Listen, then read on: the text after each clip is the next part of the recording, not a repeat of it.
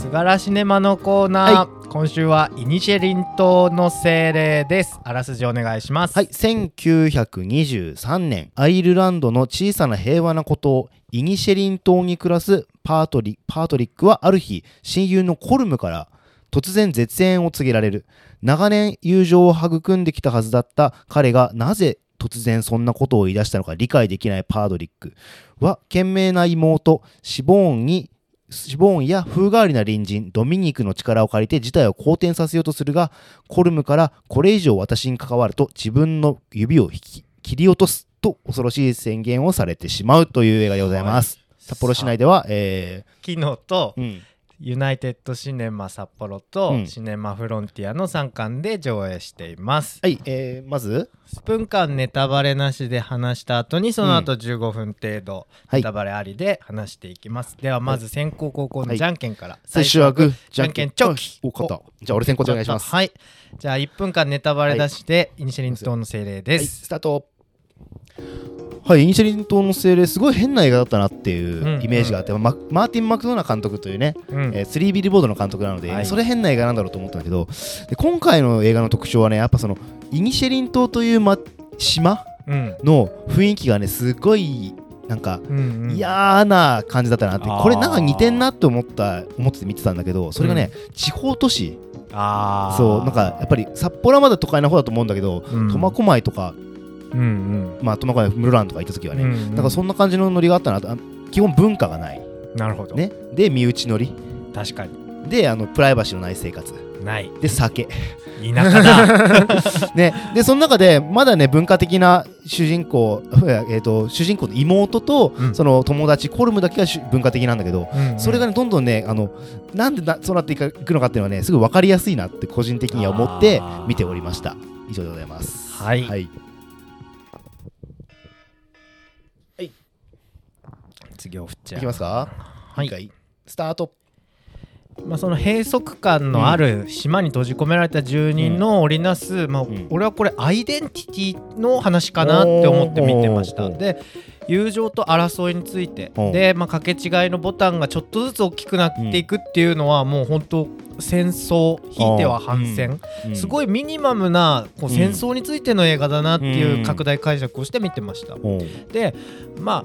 あまり会話会話会話が中心なんだけど、う印象的なあの表情だったり仕草っていうのであーうんキャラクターたちが言葉以上に雄弁に語ってるっていうのがすごい良かったんだよね。うんうんで、まあ、コリン・ファレルがすごい眉毛をこう、まあねよじって。八の兵八そのの字みたいな八の字みたいな、ねもうラストシーンのねじ曲がりっぷりはもうあー言葉よりも強烈だったなとねおうでその手相の世界でいくと左手っていうのはうん過去を意味していて指を切るっていうのは人生におけおるー喪失を意味しているようでそこもちょっと気になりましたおうここからネタバレでいきますよなんかね本当戦争はねすごい思ったやっぱり、うんあの本島の方でやっぱイニシェリン島自体はそのアイルランドの離れ小島なん田舎だよね、みたいなそうでも描か本れ島方の方では、えっと、なんか内戦がもうそろ終わるかみたいな話、ちょっとちらちら出てきたりするんでね、うんうんだからなんか本当内戦についての映画なんだなと俺も思って見てたね、うんそうパトリックとコルムかあれがあるいやだからうんその2人が結局喧嘩するきっかけになったこととかは描かれないけどうんなんかす多分本当にちっちゃいことの積み重ねででそういう風になったのかなって思ったんだほうほうほうよほうね。で結局なんかさ最初の頃に「え、うん俺が酔っ払ってなんか悪いこと言っちゃったか?」みたいなうんことを言った後にも、うん結局酔っ払ってさ、まあね、またねひどいことになるから、うん多分こういうことを積み重ねてきて積みあー重ねてきてもうコルムも俺の人生はこの島であーただ朽ち果てていくだけなのかみたいな、うんその覚悟で指を切ったの指を切るっていうこか過剰さまで映画はうん舵を切ったのかなと思って。あの過剰な感じはあったよね そうそそううそそううそそううそうなんかやっぱ監督自体がユーモアとバイオレンスをうまく入れ込む監督だなと俺はあ思ーってて、そううん今回も結構バイオレンスなとこもありつつユーモアなとこもあってそうだね、ま個人的にはそのあユーモアア部分で言うとそのロバ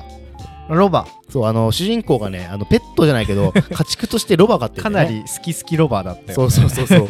ジェニーだったかなジェニーだった女の子そうのそうそう名前だったんだよそねうそ の子をねすごい溺愛しててそうそうで友達のさあのコルムにあのうんうんお前もう喋んなって言われた時うに、ん悲しくなっちゃって、うんでもあの喋る相手いないから、うんロバが ねロバ好きだからで家に入れてくるんだよね で妹に怒られるっていうそうロバ入れないでってなんか変変な草みたいなうんちみたいにくじついついてんじゃんって言われてもう仕方ないじゃないか寂しいんだからっつってそうそうだコかリらンファさレルはねコルムもさ犬飼っててそうそうそう主人公たちも家畜飼っててっていうので、なんかうんコミュニケーションの相手が言葉じゃない人に移り変わったりとかしてるのがあーうん最初あのバリー・コーガン演じるあのドミニクってちょっとい、なんか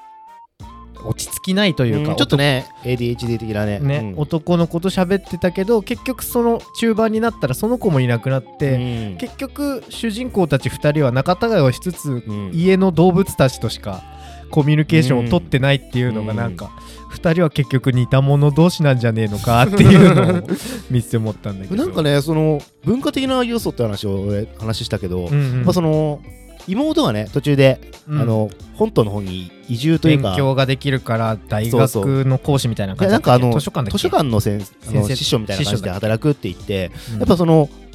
面白かったのがその、うん主人公が住んでる、まあ、妹と住んでる家にうんほとんど物がないんだよね、ああなかったね物がなくてで妹の本がいっぱいあるぐらい、うん端っこにね、うんそれぐらいででもコルムの家にはうん結構いろんなあー調度品というかおそういった面がお面とかいろいろあったりし確てかにねそう結構い内装とかもちゃんとしっかりしてるし、うん2階もある感じの部屋で、すごい文化的な素養がある人なんだなとあーそれこそ音楽好きだったりねなるほどそうそういう人がなんかああいう場所で暮らすとはどういうことなんだみたいな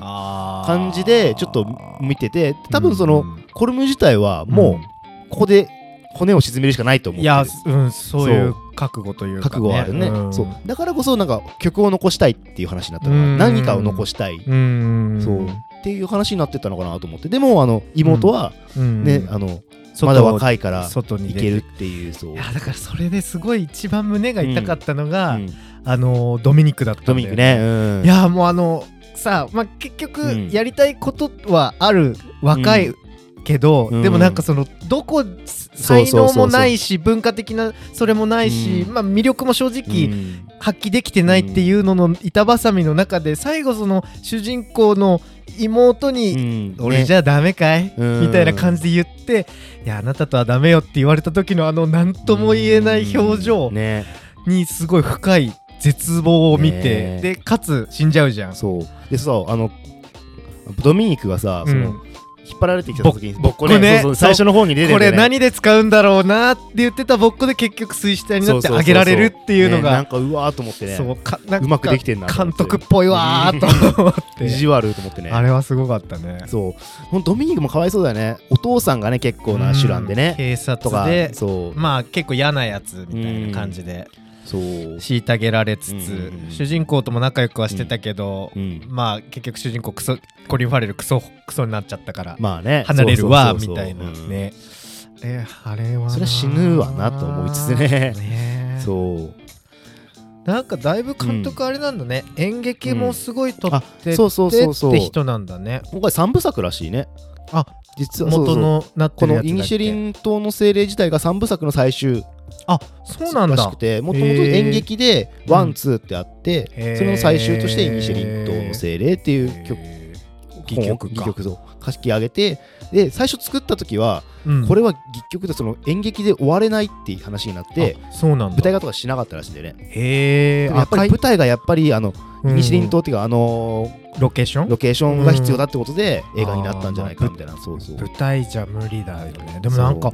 あれってどう撮ったんだろうあれあんな場本当に所あるあるあるのそうそうそうそうえーアイルランドのことらしいねえーそうなんそうだそうイニシェリン島自体はないらしいんだけど架空の名前だもんねそう確かそうねそうそうそうえそうーあそこに人住んでんのかな住んでるらしいよへーそうであのすごいさあのパトリックのさうんあの島の周りにさいろんなあの四角四角く作ってたじゃん、あれも全部部そうなってたらしくてあなぜかっていうと、うんその土がもうひどいもんだからうん外から土を持ってくるんだってあそこ持にってきてそこにあの入れるんだけど、うんあの塀がないとうん流れ流れちゃうじゃん出て出っちゃうからそうしないためにこう止めてるためにへそーうちゃんとした土を持ってくるみたいなすごいわけわかんないあれだったよねそうそうそうそうなんかボンバーマンの焼け野原みたいなそうそうそう焼け野原かなった なんかねね、内戦跡みたいな本当そうねそうそうんな感じであそねういう場所があるんだね結構なんか何個かそういろんな話聞いてると、うんそのなんかお俺はね奥さんと一緒に見に行ったんだけど、うん奥さんはその妹さんがなんか女性が好きなタイプの人なんじゃないかって話をしてて、ああそんな感じがするって言っててなるそうそほうどあのーまあね独り身でっていうのもあるのかもしれないけどどでそれでもう一個さその指を切り落としてってなったじゃん、あれってなんか男性器にも見えるなと思ってああそうなんかあれ宗教的な意味合いがあるみたいだね、指切り落とすっていうこと自体も、うんなるほどねそうまあ